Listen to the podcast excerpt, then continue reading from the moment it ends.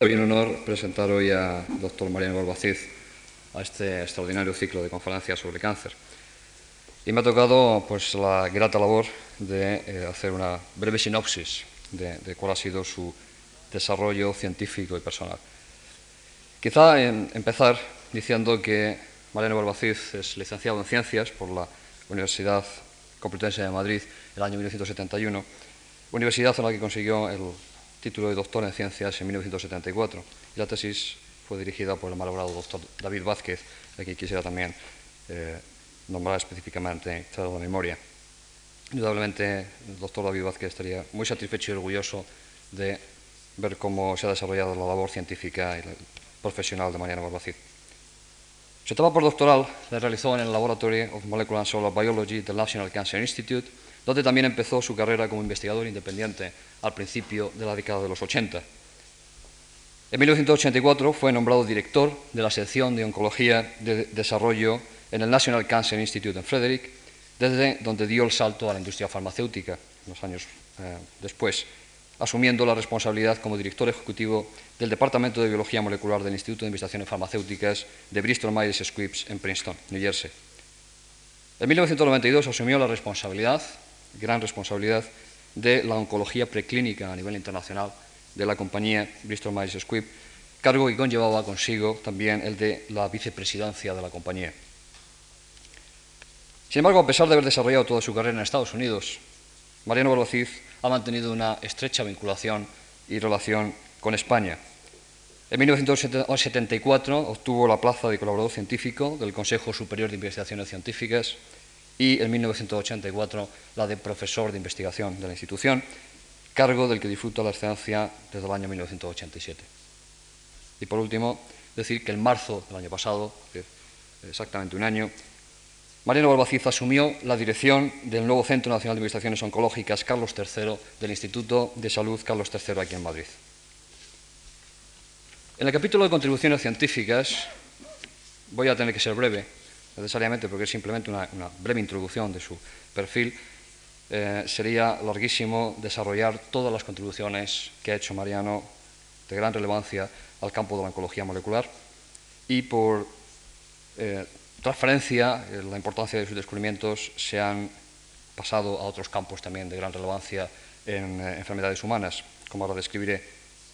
Quizá las aportaciones al conocimiento de los mecanismos moleculares del cáncer han sido una de las mayores importancia y mayor relevancia, puesto que sus contribuciones abrieron un nuevo campo de investigación, no solamente en el ámbito de la oncología molecular, sino además también ha abierto un campo que eh, ha transgredido las barreras de la oncología y ha pasado al campo mucho más amplio de la biología molecular y de la biología celular en general. Solo por citar sus contribuciones más importantes, podía mencionar, cómo no, la participación de Mariano Barbacid en el descubrimiento en el aislamiento, la identificación y la caracterización del primer oncogen humano y la posterior demostración de que el gen identificado, denominado RAS, es una diana directa de carcinógenos químicos que le valieron el reconocimiento internacional y la obtención de numerosos premios, entre los que destacan el Distinguished Young Scientist Award de la Academia de Ciencias de Maryland, Estados Unidos, el Premio Rey Juan Carlos I, aquí en España, el Rhodes Award de la American Association for Cancer Research de Estados Unidos y el premio Joseph Steiner, Steiner de Suiza. Después de esta fructífera y brillante etapa, el doctor Mariano Barbacid pasó a eh, concentrar sus esfuerzos en el aislamiento y caracterización de nuevos oncogenes humanos. Entre ellos, sin duda, destacan dos, fundamentalmente la identificación del gen TRAC como miembro de una familia de, receptores de neurotrofinas que fue un eh, descubrimiento inesperado y de gran trascendencia no solo en la oncología, sino también en el mundo de la neurobiología y que también le ha valido el reconocimiento internacional y la concesión de varios premios, entre los que destaca el premio Ibsen de plasticidad neuronal en Francia. Por último, en este capítulo, la identificación de un nuevo oncogen, el oncogen BAF, es como un gen esencial en el desarrollo de la generación de los linfocitos T y linfocitos B que eh, ha trascendido también desde el campo de la oncología al mundo de la inmunología. En los últimos años, el doctor Mariano Barbacid ha dedicado sus esfuerzos al establecimiento de líneas de investigación con aplicaciones terapéuticas en cáncer mediante la identificación de nuevas dianas moleculares, entre ellas oncogenes, genes supresores, genes relacionados con procesos tan importantes como la apoptosis, la metástasis, la angiogénesis y el envejecimiento han sido foco de su atención. Como producto de toda esta fructífera y larga actividad científica, ha surgido más de 140 publicaciones en las mejores revistas internacionales, entre las que obviamente destacan Nature, Cell Science, eh, etc., Genes and Development. Más de 50 revisiones en libros, monografías, eh, libros especializados y capítulos de libros especializados, numerosos seminarios, conferencias a lo largo de todo el mundo, en los cuales ha sido uno de los miembros destacados en los programas de esos congresos. Y también, obviamente, es, y esto es uno de los índices también de reconocimiento internacional, miembro del Consejo Editorial de numerosas y prestigiosas revistas internacionales. Por último, quería dar algunas pinceladas sobre el perfil humano, el perfil humano de Mariano Barbacid. Eh, también es una persona eh, compleja, como todos los grandes investigadores. Ha demostrado a lo largo de su carrera profesional una gran capacidad de liderazgo y de gestión, tanto de recursos humanos como de recursos materiales y el eh, rendimiento ha sido, como se puede deducir de eh, su currículum, extraordinario. Es una persona de gran ambición, gran ambición por descubrir lo desconocido, una sana y noble ambición de ir más allá de lo, de lo conocido, de transgredir realmente los límites de nuestra sabiduría y que la ha llevado a mantenerse en el filo de lo más actual, de la frontera misma del saber durante muchos años.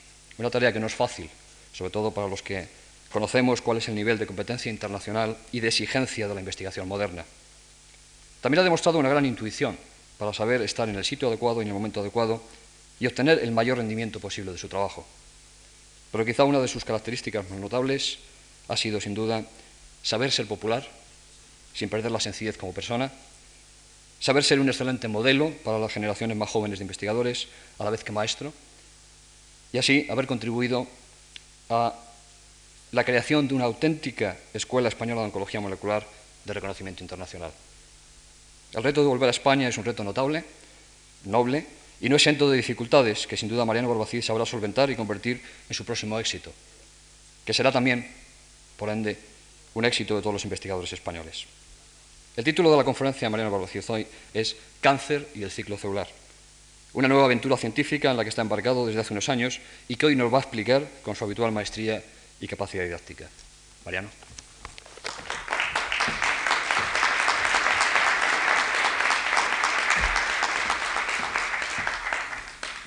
Bueno, en primer lugar quisiera, quisiera agradecer a, Juan Carlos Lacal por sus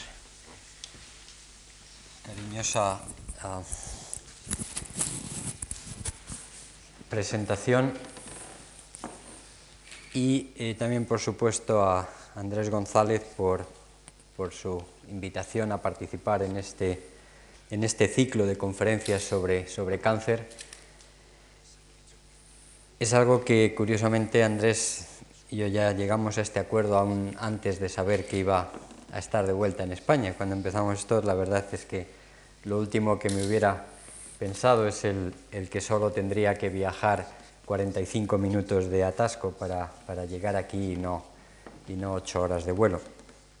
Y, la verdad, como ha dicho Juan Carlos, es, soy una persona ah, ambiciosa que, que, tomo este reto de volver a España y es de esperar, creo que, que por el bien de todos, el que, que, este proyecto de hacer un centro de investigaciones sobre cáncer eh, no fracase, ya que España es el único país de la comunidad europea, de los líderes de la comunidad europea que todavía no tiene un centro para investigar sobre esta enfermedad que, como sabéis, es responsable de más de, la cuarta parte de las muertes en España. Hoy eh, quisiera hablar sobre el ciclo celular. ¿Por qué el ciclo celular? Em, pues es muy sencillo. Eh, cáncer es realmente una palabra que eh, agrupa a un conjunto de enfermedades los que seáis médicos en la audiencia o, patólogos, eh, sabéis mejor que yo eh, que poco hay de común entre una leucemia, entre un sarcoma de Ewing y un astrocitoma. Es decir, son tres enfermedades realmente distintas que no tienen más que un, común denominador. Ese común denominador es su capacidad descontrolada o incontrolada para proliferar. Es decir, su continua capacidad de proliferación. Es por ello que eh, el ciclo celular juega un papel crítico en el desarrollo del cáncer. Ahora bien, antes de entrar en esto, quisiera hacer una, pequeña reflexión, porque no siempre eh, la ciencia, mm, estamos acostumbrados los científicos a verla en el día a día, y a veces hay que verla un poco desde fuera. Entonces, pues quizás hoy sea un foro apropiado para hacer esto, al menos inicialmente. Si el cáncer es un error en el ciclo celular, es decir, una capacidad ilimitada de proliferarse las células, ¿por qué no hay tumores durante el desarrollo embrionario? Es decir, es el momento donde las células se dividen más, se dividen más deprisa, todos partimos de una célula única, y en nueve meses pues somos una cosa así de grande con millones y millones de células. Sin embargo, durante el desarrollo embrionario no se producen tumores, excepcionalmente. Eh, se podría argumentar que quizás, eh, dado que el cáncer sabemos que, tarda unos 20 o 30 años en producirse, por lo menos el cáncer de pulmón causado por, el tabaco, un experimento a los que muchos de vosotros habéis contribuido o, estáis contribuyendo, pues em, si esto fuera así, que hubiera errores, eh, pues deberíamos de tener cáncer a los 20 o 30 años, si los errores se hubieran producido en el desarrollo embrionario, que es cuando hay más proliferación celular. Sin embargo, todos sabemos que la mayoría de los tumores aparecen a partir de los 60 años aparecen de forma exponencial con la edad.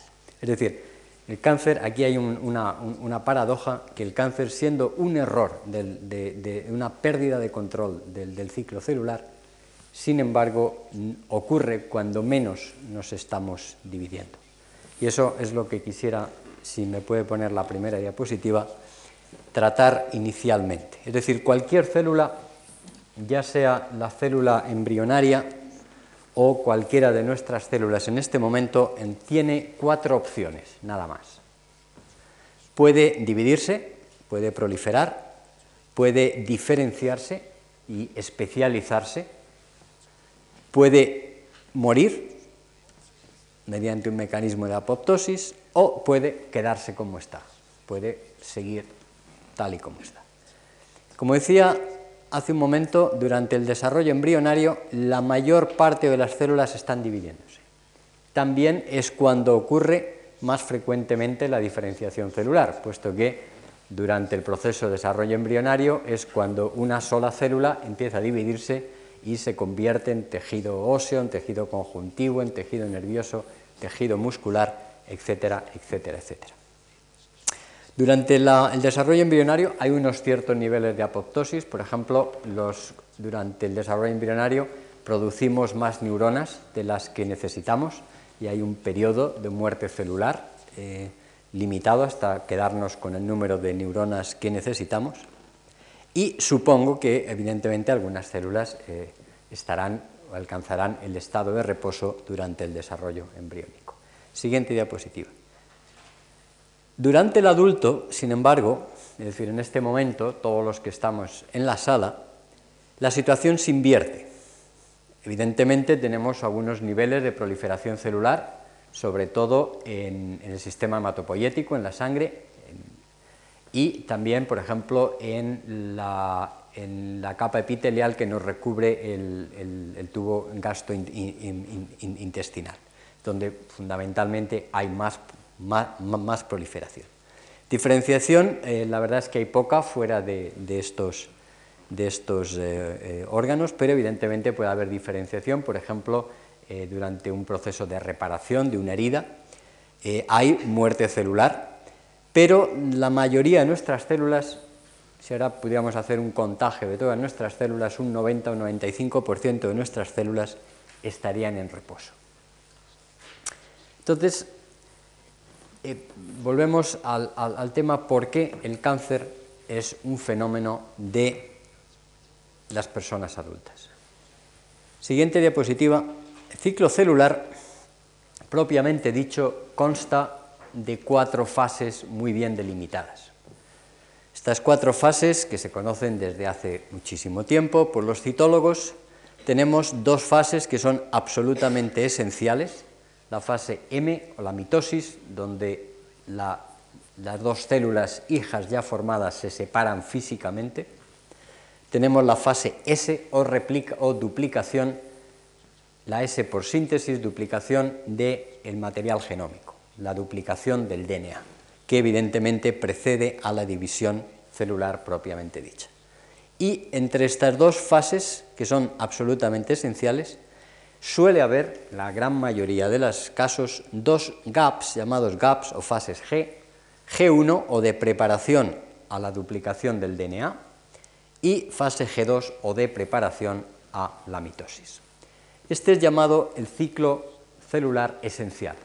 Este es el ciclo celular que fundamentalmente ocurre durante el proceso embrionario.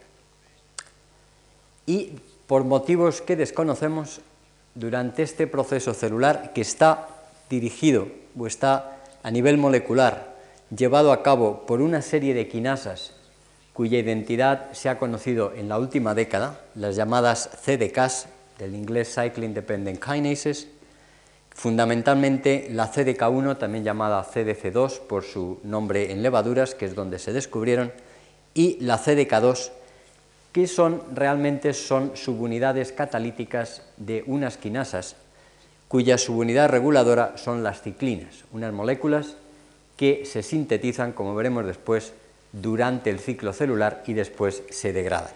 Hay varias ciclinas y dependiendo de, de qué CDK, de qué subunidad catalítica y de qué asociación con qué ciclina, se producen cada una de las cuatro fases críticas del ciclo celular. Este ciclo, curiosamente, no está mutado en cáncer. Es decir, es, el ciclo es un ciclo que es el responsable de esa gran proliferación que hay durante el desarrollo embrionario, de la proliferación que hay después durante el desarrollo post-embrionario, es decir, desde que somos un bebé recién nacido hasta que nos convertimos en adultos, y con muy pocas excepciones, este proceso de alguna forma está protegido, quizás por la evolución, propiamente dicha, de alguna forma este proceso está protegido de los errores que llevan al cáncer. Y es esa la única, el por qué no lo sabemos, ya digo, aparte de, de quizás por un proceso de protección de la evolución, este proceso, ya digo, no está involucrado en cáncer, a pesar de ser la maquinaria fundamental de la proliferación celular en seres humanos y en todos los organismos vivientes. Sin embargo, la siguiente diapositiva, os recuerdo que en, nuestro, en este momento mm, y en el adulto, la mayoría de nuestras células no están en el ciclo celular, están paradas, están en reposo. Y esto nos lleva a un ciclo celular más complejo que el que hemos visto antes. Es decir, el ciclo celular que hemos visto antes era una máquina sin fin, como veis, si, recordáis, entraba en la fase G1, después la fase S, la fase G2, fase M, otra vez en la G1, otra vez. Es decir, bueno, pero esto no es así siempre, porque si fuera así siempre, el, embrión, pues, eh, perdón, el, niño cuando, cuando naciera seguiría creciendo y creciendo y creciendo y creciendo de forma limitada. Tiene que haber unos controles que hagan que en un momento determinado salgamos de ese ciclo celular decir, ese ciclo celular no es eterno, hay células que son eternas, por ejemplo, células GILA, que sabéis están, están, son de un, de, un, de un, carcinoma de, cervix, llevan creciendo desde los años 50 en el laboratorio y, se dividen cada 24 horas. Es se cuenta el número de células GILA que, que, puede haber en el mundo, pues, pues habría millones y millones y millones. Inmortales creciendo siempre. En un estadio fisiológico no solamente hay un ciclo celular, sino hay una salida del ciclo celular y una entrada al ciclo celular. Y parece ser que es ahí el donde está el problema. Siguiente diapositiva. Aquí tenemos un ciclo mm, completo, un ciclo celular completo con sus entradas y salidas del ciclo. Es decir, tenemos la fase G1, la fase S, la fase G2, la fase M, este es el ciclo propiamente dicho, pero de este ciclo tenemos que salir en algún momento y después, por supuesto, tenemos que volver a entrar, puesto que una célula en reposo, a no ser que esté llamada terminalmente diferenciada, como son las neuronas, volvemos a entrar, toda célula tiene la capacidad, ya digo, con la excepción de las neuronas y quizás algunas otras células terminalmente diferenciadas, tienen la capacidad de volver a entrar en el ciclo celular. Esto es lo que se llama la fase GO o G0, como se le, da se le conoce eh, mejor, día G0, que representa el estado de reposo de las células. Cuando las células han salido del ciclo celular, necesitan una actividad, una activación por mitógenos para que vuelvan a entrar al ciclo. Es decir, no es un fenómeno eh, que sea inmediato, sino que tiene que estar inducido y tiene sus propios mecanismos. Cuando la célula que está en reposo entra en el ciclo celular, pasa por la fase G1, como cuando es el ciclo celular esencial, pero aquí podemos distinguir una fase temprana y una fase tardía con un punto de restricción llamado punto de restricción que las divide. ¿Qué es el punto de restricción que separa esta fase temprana de esta fase tardía?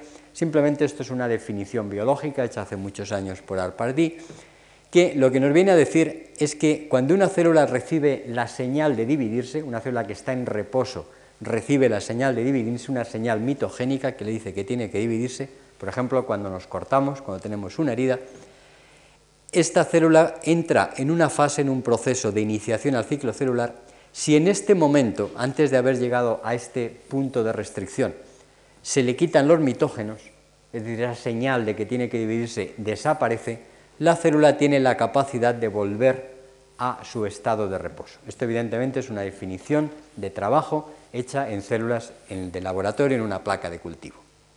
Que esto exista en la realidad fisiológica o no, evidentemente es más difícil de estudiar. Una vez pasado el punto de restricción, esta célula ya adquiere, adquiere el compromiso de dividirse y ya tiene que completar el ciclo celular y si por cualquier circunstancia ese proceso no, está en las condiciones adecuadas, la célula entra en un fenómeno de apoptosis y muere. Este proceso viene también regido, viene también regulado por otra quinasa, otra CDK y otras ciclinas.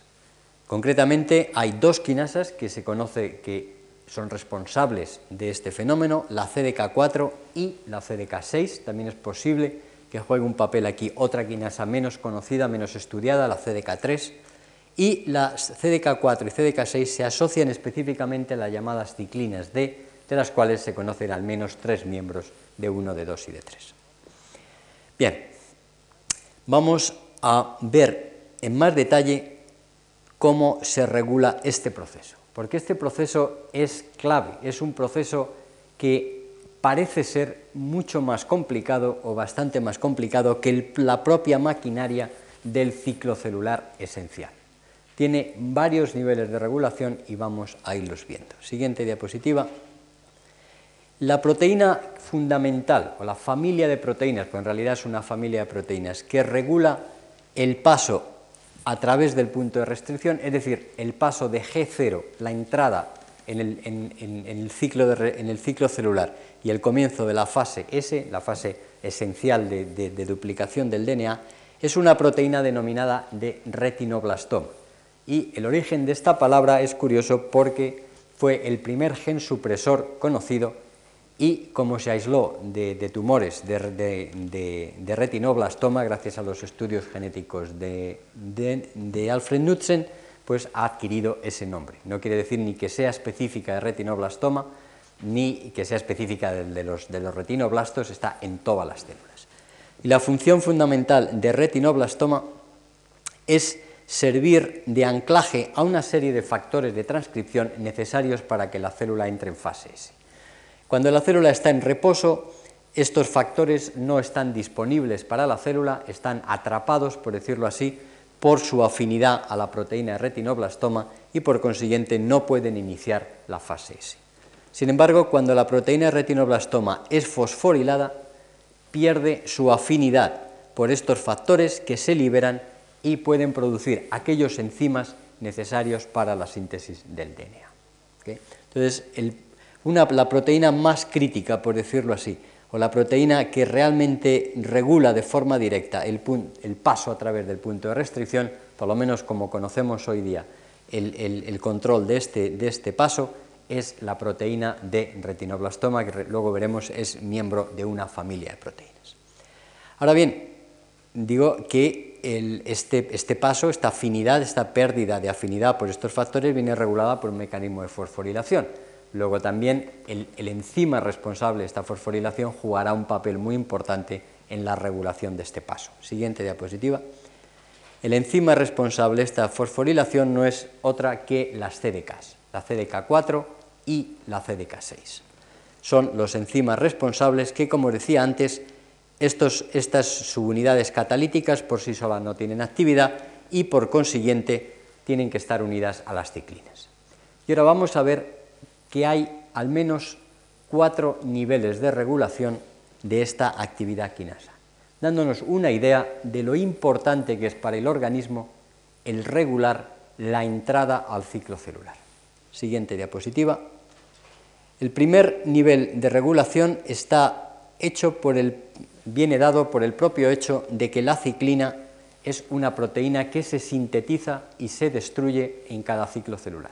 Es decir, la naturaleza no se ha fiado de sus propios mecanismos de regulación, ya sea regulación alostérica, feedback, lo que quieras, sino que en este caso, para asegurarse de que la célula no vuelve a entrar en el ciclo celular, destruye a la ciclina, a no ser que quiera entrar en el ciclo celular.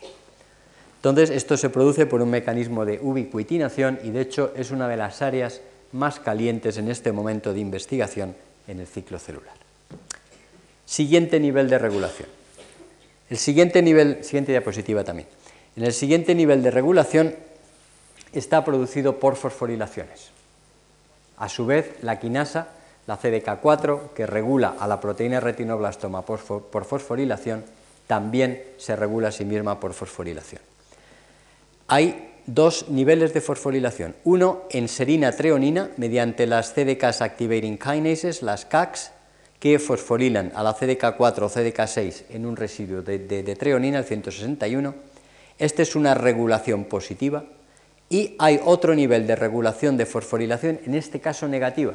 En este caso, la fosforilación ocurre en un residuo de treonina y además en un residuo de tirosina, porque este enzima es un enzima de especificidad dual y que puede fosforilar treoninas y tirosinas. Y es una fosforilación negativa. A su vez, esta fosforilación negativa puede estar revertida por una serie de fosfatasas llamadas CDC25, es un nombre en levadura, CDC25, que lo que hacen es la operación inversa, de fosforilar el residuo de tirosina y devolver la actividad a la ciclina. Es decir, tenemos ya tres niveles de regulación de la CDK4, por la propia degradación de ciclina, o sea, la unión con ciclina y la degradación de las ciclinas, por fosforilación positiva en treonina, por fosforilación negativa en tirosina y por defosforilación positiva de residuos de, tirosina.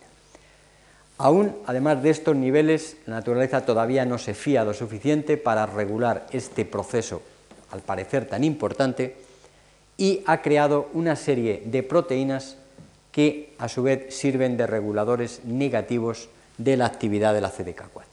Y hay al menos siete genes cuyos productos están involucrados en este proceso que pertenecen a dos familias estructuralmente hablando. Siguiente diapositiva.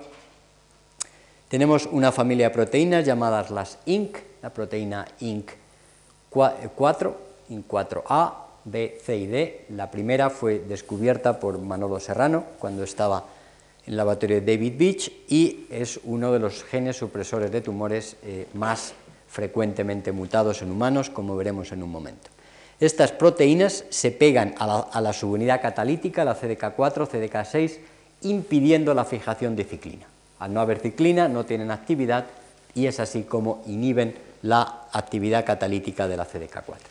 Y luego veremos que esto puede tener ciertas aplicaciones.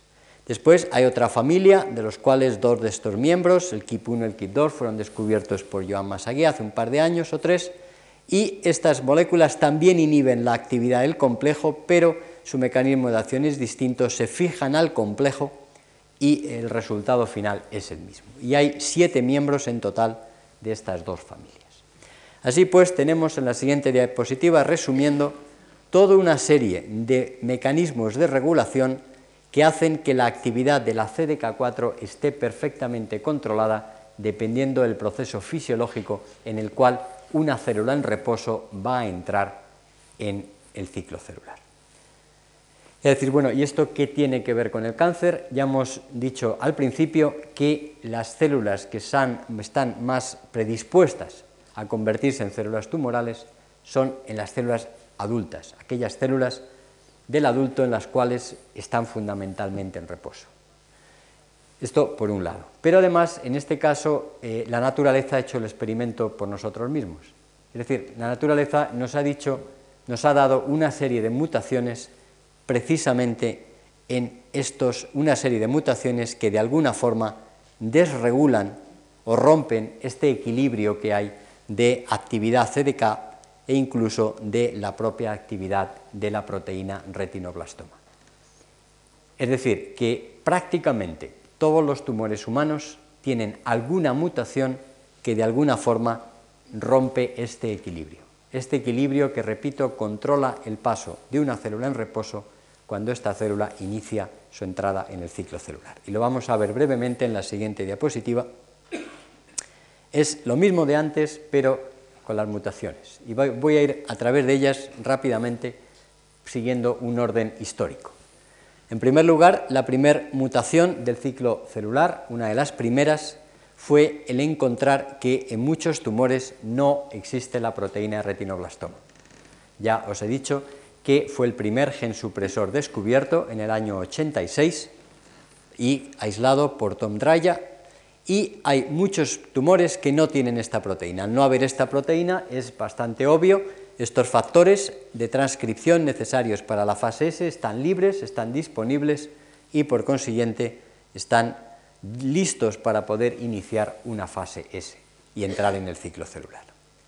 El resto de las mutaciones lo que hacen es desregular la actividad de la CDK4 o la CDK6 y lo hacen de todas las formas posibles, es decir, prácticamente casi todas las mutaciones posibles que pudieran desregular este proceso se han encontrado ya en cáncer humano. Por ejemplo, en primer lugar, la ciclina D en muchos tumores está sobreexpresada. Hay niveles muy altos de ciclina D, lo cual hace que haya más ciclina D disponible para activar a la CDK4 o la CDK6. En segundo lugar, la P16 falta, como decía hace un momento, en muchísimos tumores, con lo cual falta una regulación negativa de la CDK4. También la P15 falta pero en menos tumores. Luego veremos la función de P15 en un sistema experimental. La P21, un miembro de la familia CIP, no está mutado en cáncer humano, pero la expresión de la P21 viene regulado por la P53, el gen supresor de tumores más frecuentemente mutado en cáncer humano. Así, más de la mitad de los tumores humanos no tienen P53 o tienen una P53 no funcional y por consiguiente eso hace que los niveles de P21 estén o ausentes o muy disminuidos en más de la mitad de los tumores humanos. En quinto lugar, tenemos mutaciones directamente en la subunidad, en la, quinasa CDK4 o CDK6, y por ejemplo esta mutación que, cuya consecuencia es que no se fije P16, es decir, esta mutación tiene el mismo resultado que el que no hubiera P16, es una mutación eh, puntual en la quinasa eh, CDK4 y que se ha encontrado, en, por ejemplo, en tumores en pacientes con melanoma hereditario. Em, en, sexto lugar, tenemos que se ha encontrado que la CDK6 está eh, sobreexpresada en bastantes tumores. Y por último, también se ha encontrado que la CDC25, la fosfatasa responsable de la defosforilación en tirosina de la CDK4, también se encuentra sobreexpresada en bastantes tumores. Así pues, veis que prácticamente, quizás con la excepción por el momento de la, de la ubiquitinación y degradación de la ciclina, prácticamente todos los otros eh, em, sistemas de regulación de la actividad CDK4 y de la propia retinoblastoma están mutados en el cáncer humano. Entonces, esto es una explicación de por qué el cáncer humano ocurre fundamentalmente en adultos y no ocurre durante la época donde hay más división celular, donde no hay este proceso porque las células no salen y no tienen que entrar del ciclo celular, sino que están dividiéndose continuamente mediante el llamado ciclo celular esencial.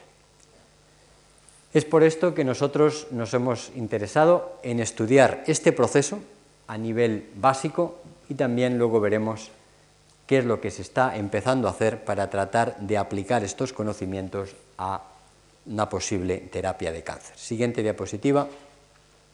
Deciros que en realidad el proceso es em, aún más complejo porque estamos hablando de familias, estamos hablando de tres miembros de la familia retinoblastoma, ya he mencionado cuatro de esta familia, tres de esta familia, las ciclinas CDK4 y CDK6 para pasar por el punto de restricción, luego la CDK2 es necesaria para terminar la fase G1 entrar en fase G, en fase S. Estos enzimas, estas proteínas solo inhiben las ciclinas D unidas a la CDK4 y CDK6. Estas son capaces de, unir, de inhibir también a la CDK2 ciclina E. El problema que hay es que todo esto ha sido el resultado de unos estudios que se han hecho a lo largo de los últimos seis u ocho años que realmente han, descubierto, han puesto de manifiesto todos estos mecanismos sofisticados de regulación estudiando estas proteínas en células en cultivo. Y como podéis ver el resultado es realmente espectacular de lo que sabemos hoy día. Sin embargo, en cultivo todo tiene sus limitaciones, cada sistema tiene sus limitaciones.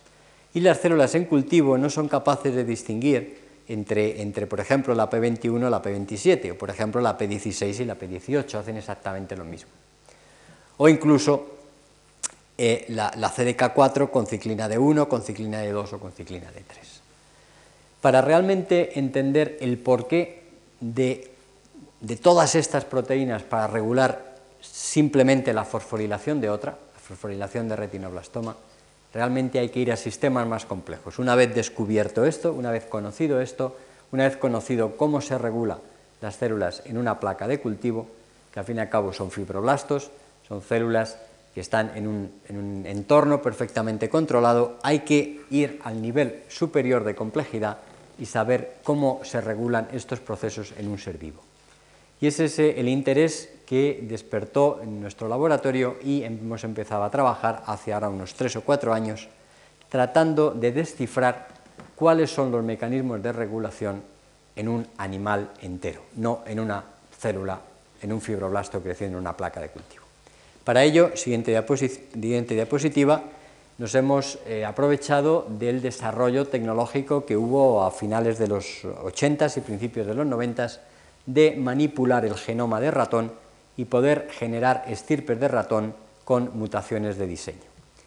En nuestro laboratorio hemos generado ratones que carecen de, por ejemplo, la P15, la P18 o la, P57, es decir, inhibidores de las CDKs.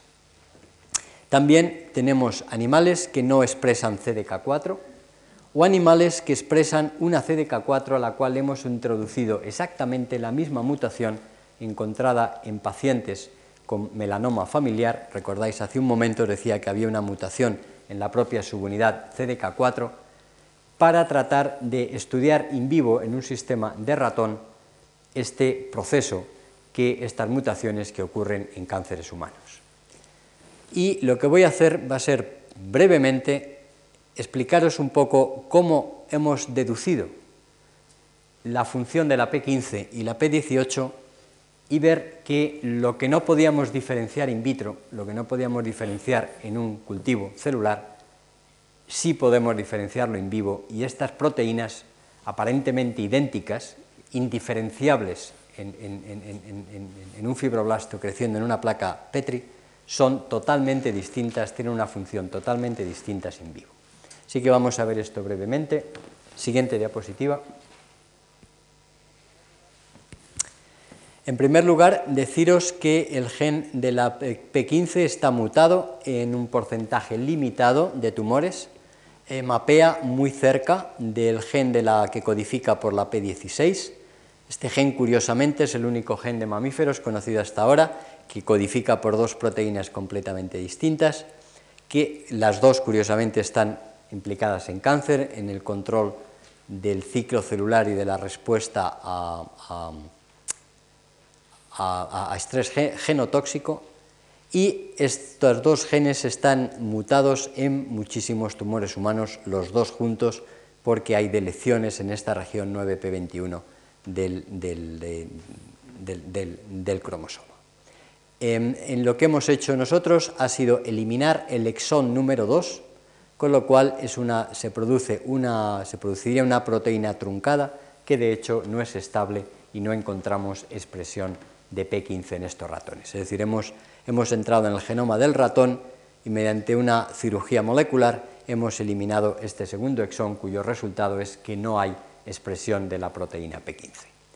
¿Qué le sucede a estos ratones? Bueno, curiosamente, y después de lo que os he dicho no mm, inesperadamente, estos ratones son normales, es decir, son normales, con ello que lo que quiero decir es que crecen, que tienen un proceso, un desarrollo embrionario totalmente normal, que son fértiles, eh, y que viven eh, más de un año. Es decir, que la P15 claramente no es necesaria para ese ciclo celular esencial, lo cual digamos que ya lo sabíamos, puesto que la P15 solamente participa en esa entrada de células en reposo en el ciclo celular, no participa en la regulación de las quinasas involucradas en el ciclo celular esencial. Pero estos ratones no son absolutamente normales. Siguiente diapositiva. El primer error, por decirlo así, el primer defecto, lo vio Carlos Cordón eh, cuando eh, colaboramos con él. Eh, Carlos está en, Memorial Sloan Kettering, le mandamos tejidos de estos ratones y él inmediatamente vio que había una hematopoiesis extramedular, es decir, células hematopoyéticas en, gran, en cantidades más altas de lo normales ejemplo, células de origen eh, eritropoyético en el, en el, bazo. Muchos bazos de estos animales tienen un, tamaño grande debido a un exceso de células de origen eritropoyético. Lo que os voy a comentar, para no hacer esto un, examen exhaustivo de, los defectos de estos animales, es contaros la presencia de los folículos secundarios en los nódulos linfáticos, porque creo que es lo que representa, donde mejor se puede explicar mejor se puede entender, primero hay que entenderlo para explicarlo, el papel de la P15 en el ciclo celular. Em, como sabéis, siguiente diapositiva, los nódulos linfáticos eh, tienen este aspecto en un ratón, también en células humanas, eh, perdón, en seres humanos, y cuando estos em, ratones eh, se ven, un ratón se ve, o un ser humano, se ve, em, tiene una infección, hay un estímulo eh, mitogénico para que células B se dividan, para luchar contra esa infección y lo que se producen son unos folículos, que no sé qué tal se verán en esta diapositiva, donde hay una actividad mitogénica, las células empiezan a dividirse para ir a luchar contra esa infección. Es bueno, ¿y, qué es lo que hay de anormal aquí? Bueno, pues hay un detalle y es que estos ratones que no tienen P15 no tienen ninguna infección. Es decir, están en un estadio, en un, entorno totalmente estéril. Entonces, ¿por qué se produce esta, esta, división celular? Esto lo que nos está diciendo es cuál es la función de la P15.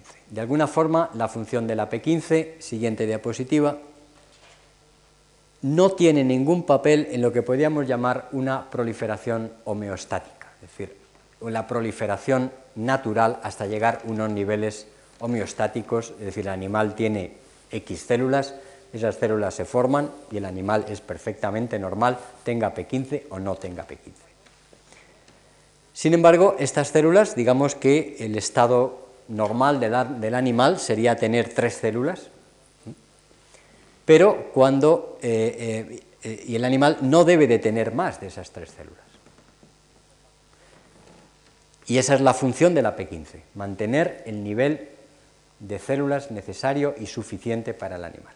Ahora bien, siguiente diapositiva, cuando ese animal tiene una infección, y tiene que haber una proliferación, tiene que haber un, impulso mitogénico para que haya más células, de alguna forma el, antígeno, que en este caso es una célula precursora del linfocitos B, están en reposo perfectamente normales, hay un challenge, hay, una, hay, un insulto, hay, un, fenómeno fisiológico del que el organismo tiene que defenderse, tiene que haber una proliferación celular, entonces se bloquea esa inhibición de la P15 y hay esa división celular.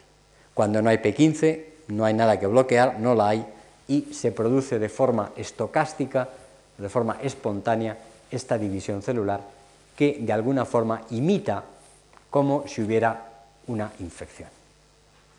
Evidentemente, cuando esto pasa en todas las células, puesto que en estos animales eh, ninguna célula tiene P15, eh, lo que hay es una pequeña bomba de relojería, puesto que este tipo de proliferación, si bien en el 99,99% de los casos es normal, siempre hay esa posibilidad de que, como se diría vulgarmente, tanto va el cántaro a la fuente que a veces se rompe.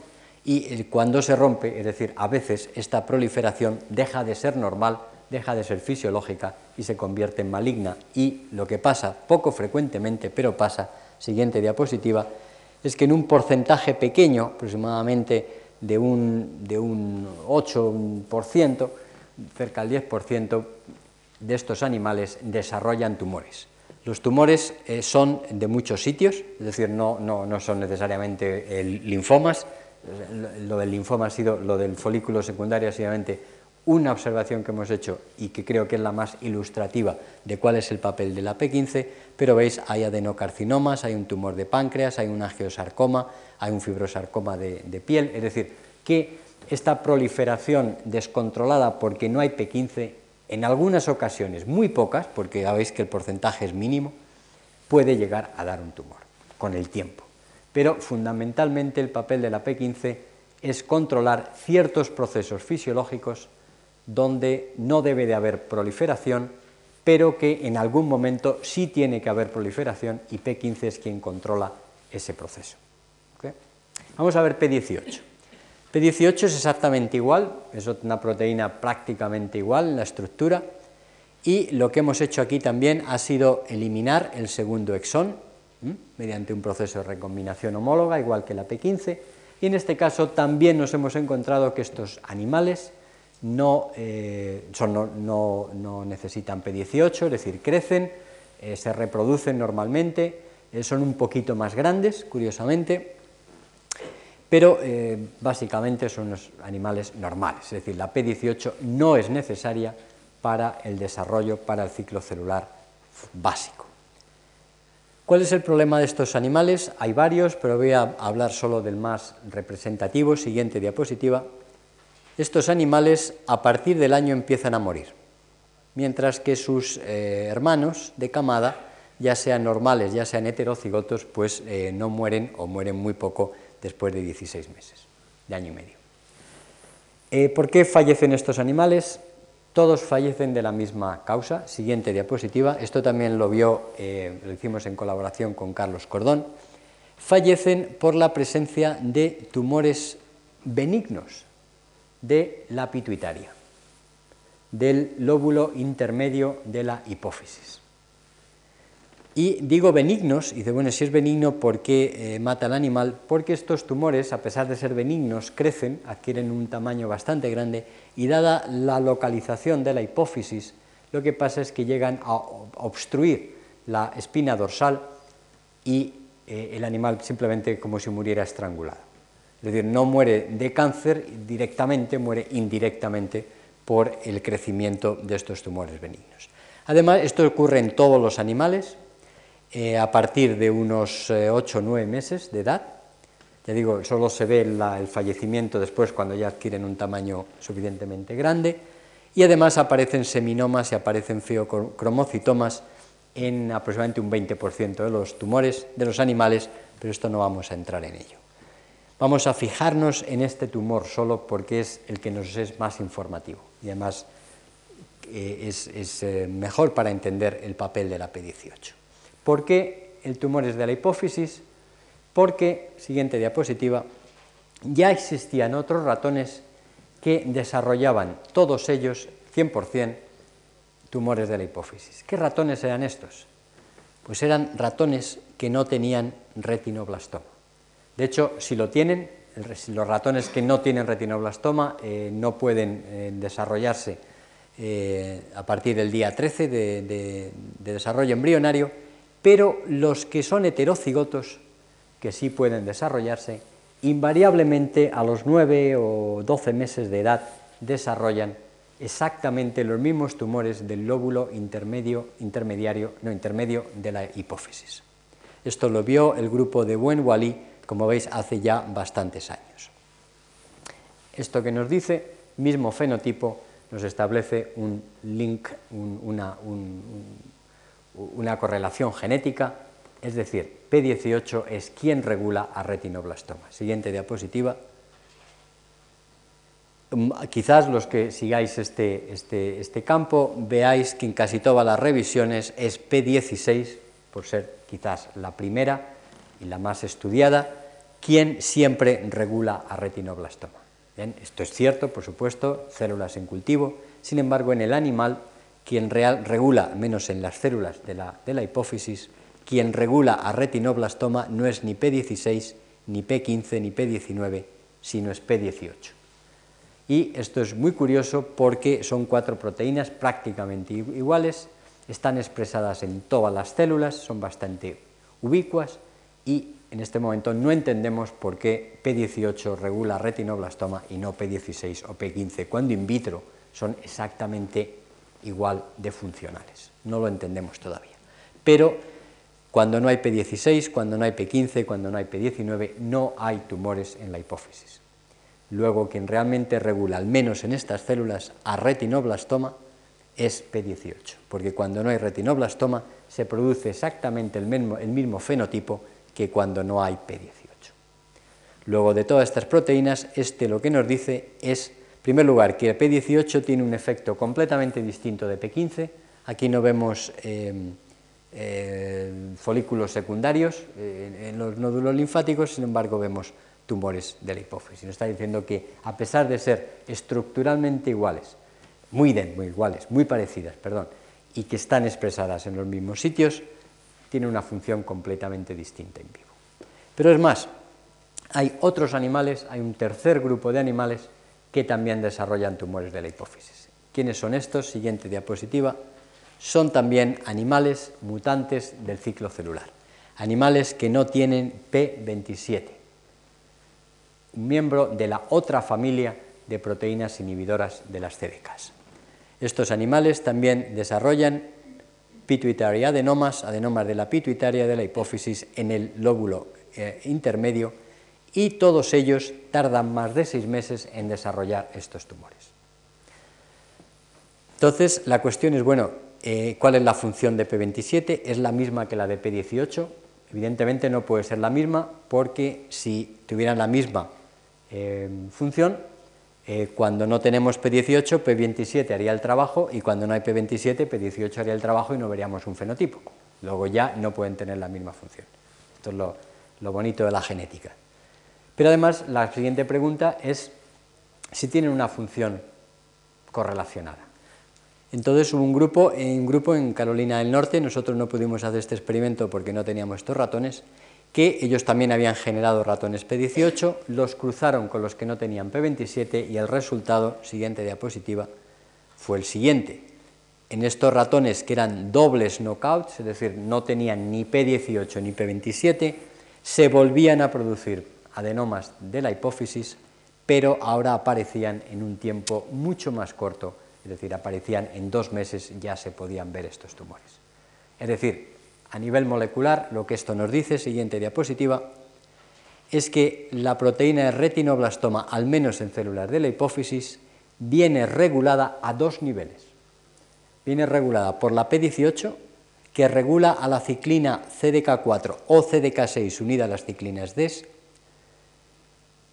porque este fenómeno no lo regula P27, porque si lo regulara P27 cuando tenemos un knockout sencillo, es decir, cuando no tenemos P18, no veríamos un fenotipo.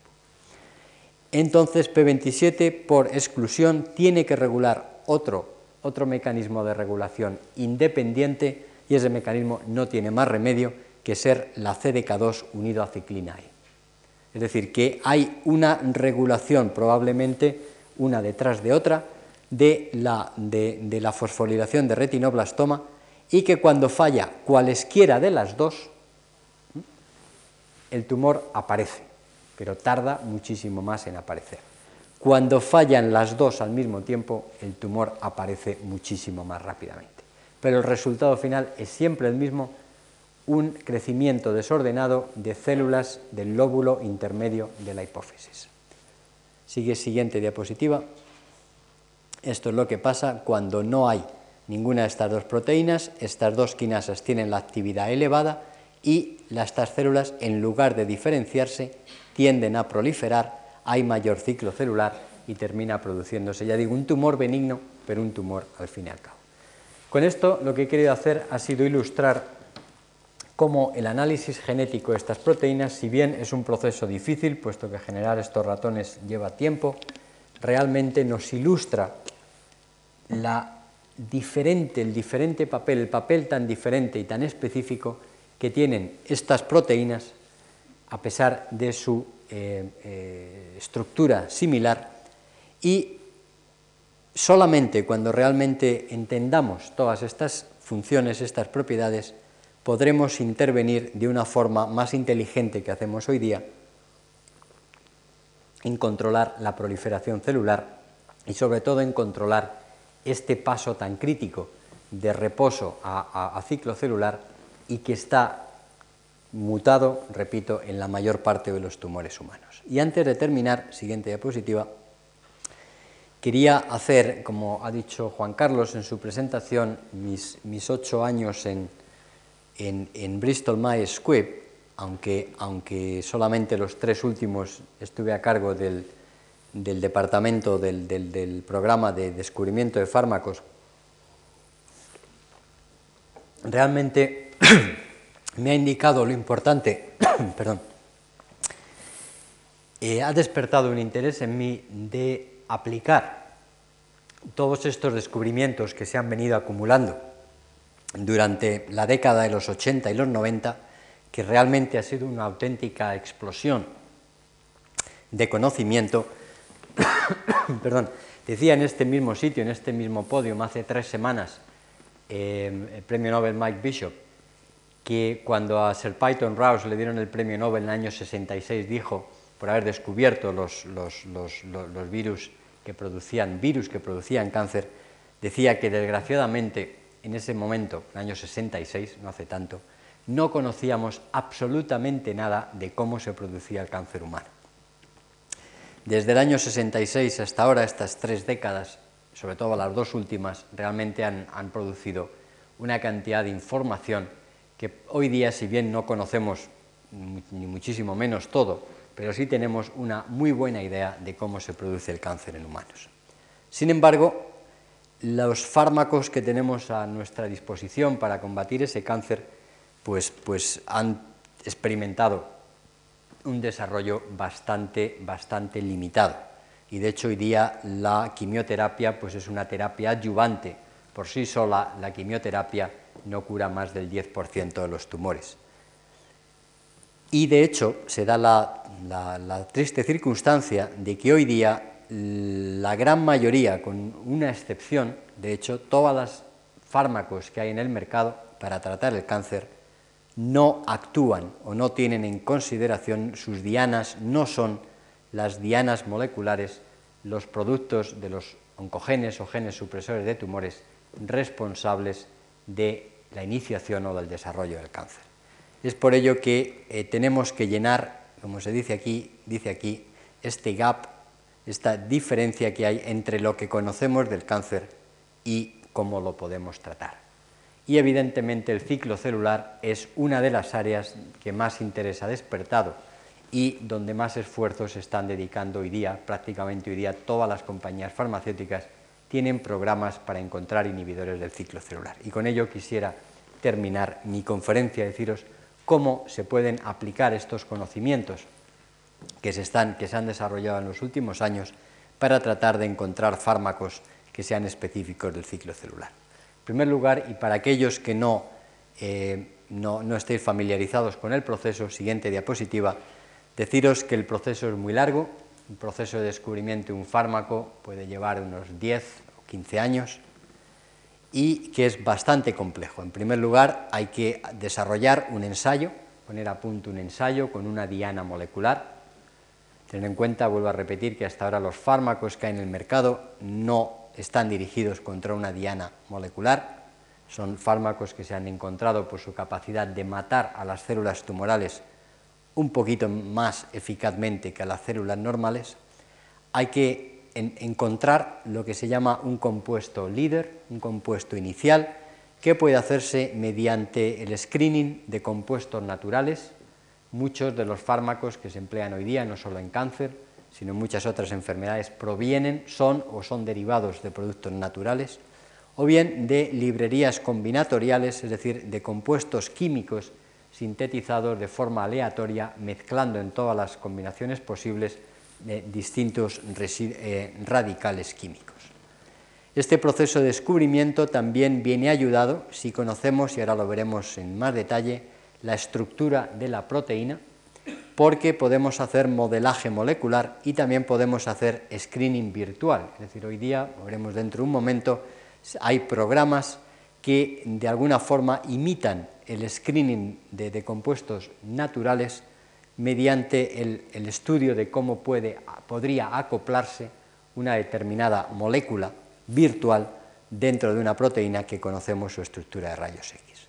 De cualquier forma, se llega a un compuesto líder y mediante eh, química médica clásica o hoy día ya automatizada, si la estructura de la molécula lo permite, este compuesto se va optimizando, se va haciendo cada vez más potente, cada vez más específico, hasta llegar a los ensayos en animales a hacer una farmacología, es decir, que el compuesto tenga una buena farmacología, que se distribuya rápidamente, que no se degrade, muchas, muchas barreras que hay que, que hay que solventar hasta llegar a un candidato que, con el cual poder empezar los ensayos clínicos.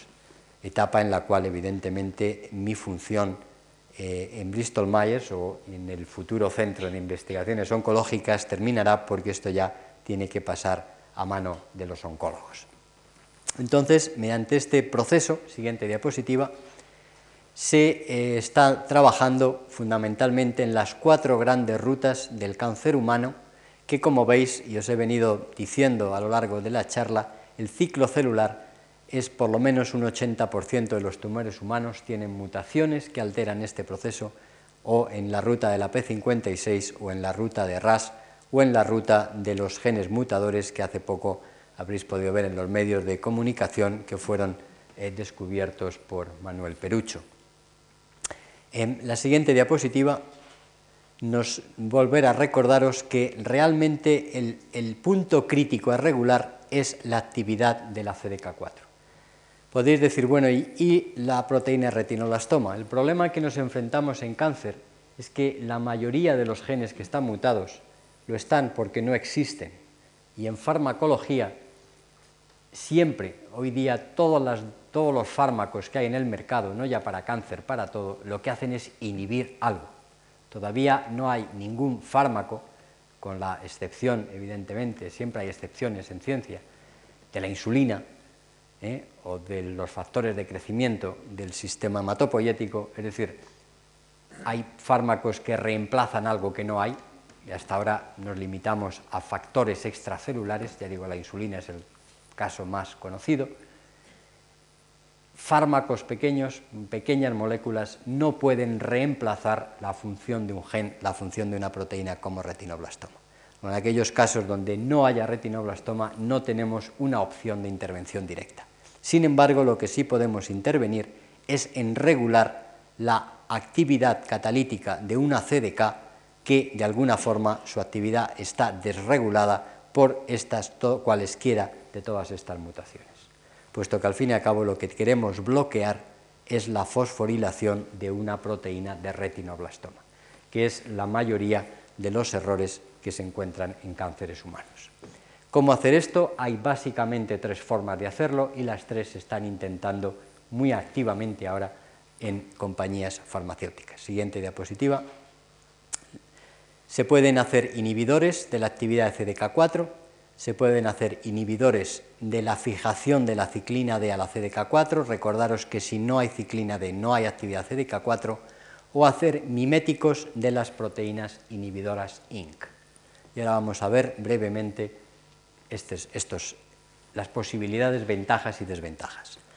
Conocemos ya la estructura de la CDK2 y de la CDK6, curiosamente y desgraciadamente todavía no conocemos la de la CDK4, pero como son muy parecidas podemos predecirla y sabemos que esta proteína cambia de conformación cuando está activa y cuando no está activa.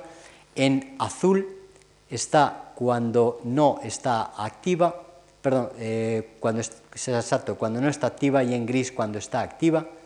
Y esto que vemos aquí en rojo verde y en amarillo, rojo y verde es cuando la, eh, perdón, en verde es cuando la molécula no está activa y en rojo y amarillo cuando está activa.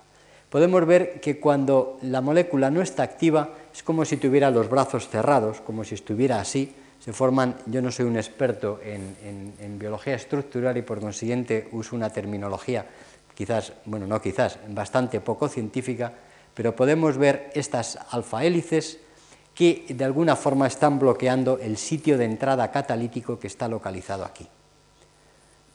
Cuando esta proteína se activa, estos, estos se, se, abren y es como si dejara con la boca abierta, se produce un cambio estructural y permite la entrada al sustrato. Esto simplemente es un, un instrumento para poder diseñar compuestos que entren aquí y de alguna forma inhiban la actividad de este enzima o que de alguna forma interaccionen con alguno de estos eh, loops, de estas regiones, que son las, las, partes movibles, por decirlo así, como veis el resto de la molécula se mueve muy poco, veis que el azul y el gris prácticamente son iguales, lo que realmente se mueve es lo que está en estos colores verde, rojo o amarillo, que de alguna forma al intercalarse por algún sitio de esta molécula cerrara, es decir, pasara de la conformación abierta a la conformación cerrada y inhibiera la actividad biológica.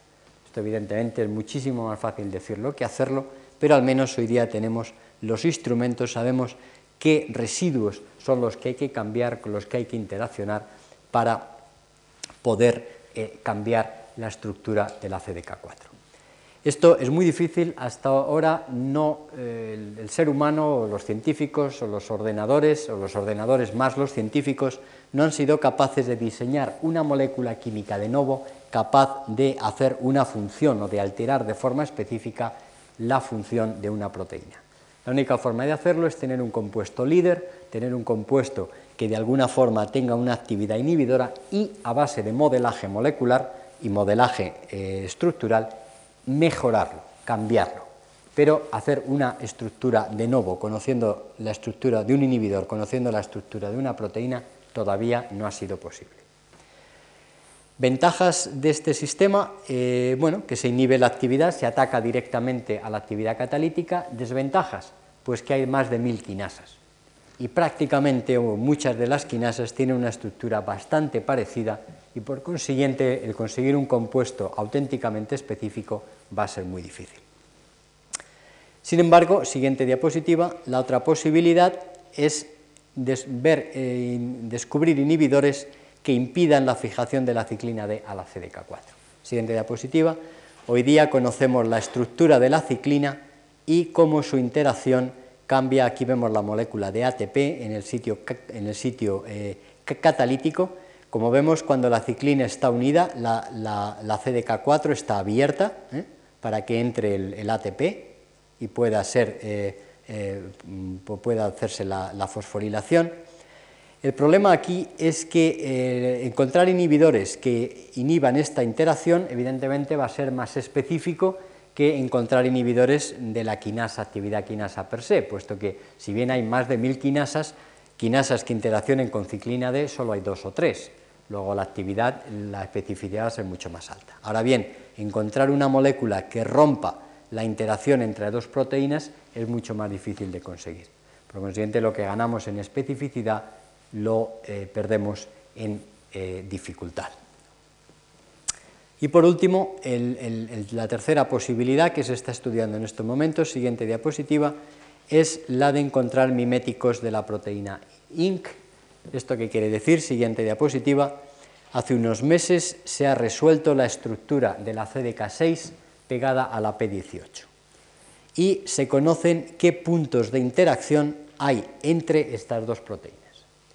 Entonces se puede hacer un mimético de esta proteína, es decir, poder hacer una, molécula química, una molécula pequeña, una molécula que sea capaz de penetrar en las células, que de alguna forma mimetice eh, la función de esta proteína inhibidora, porque en realidad todo esto no nos sirve para nada. Lo que nos sirve es la interacción de esta proteína con la ciclina. Otra posibilidad es que como sabemos que cuando esta proteína INC está pegada a la ciclina, perdón, estoy diciendo ciclina, a la CDK, la ciclina no se puede pegar.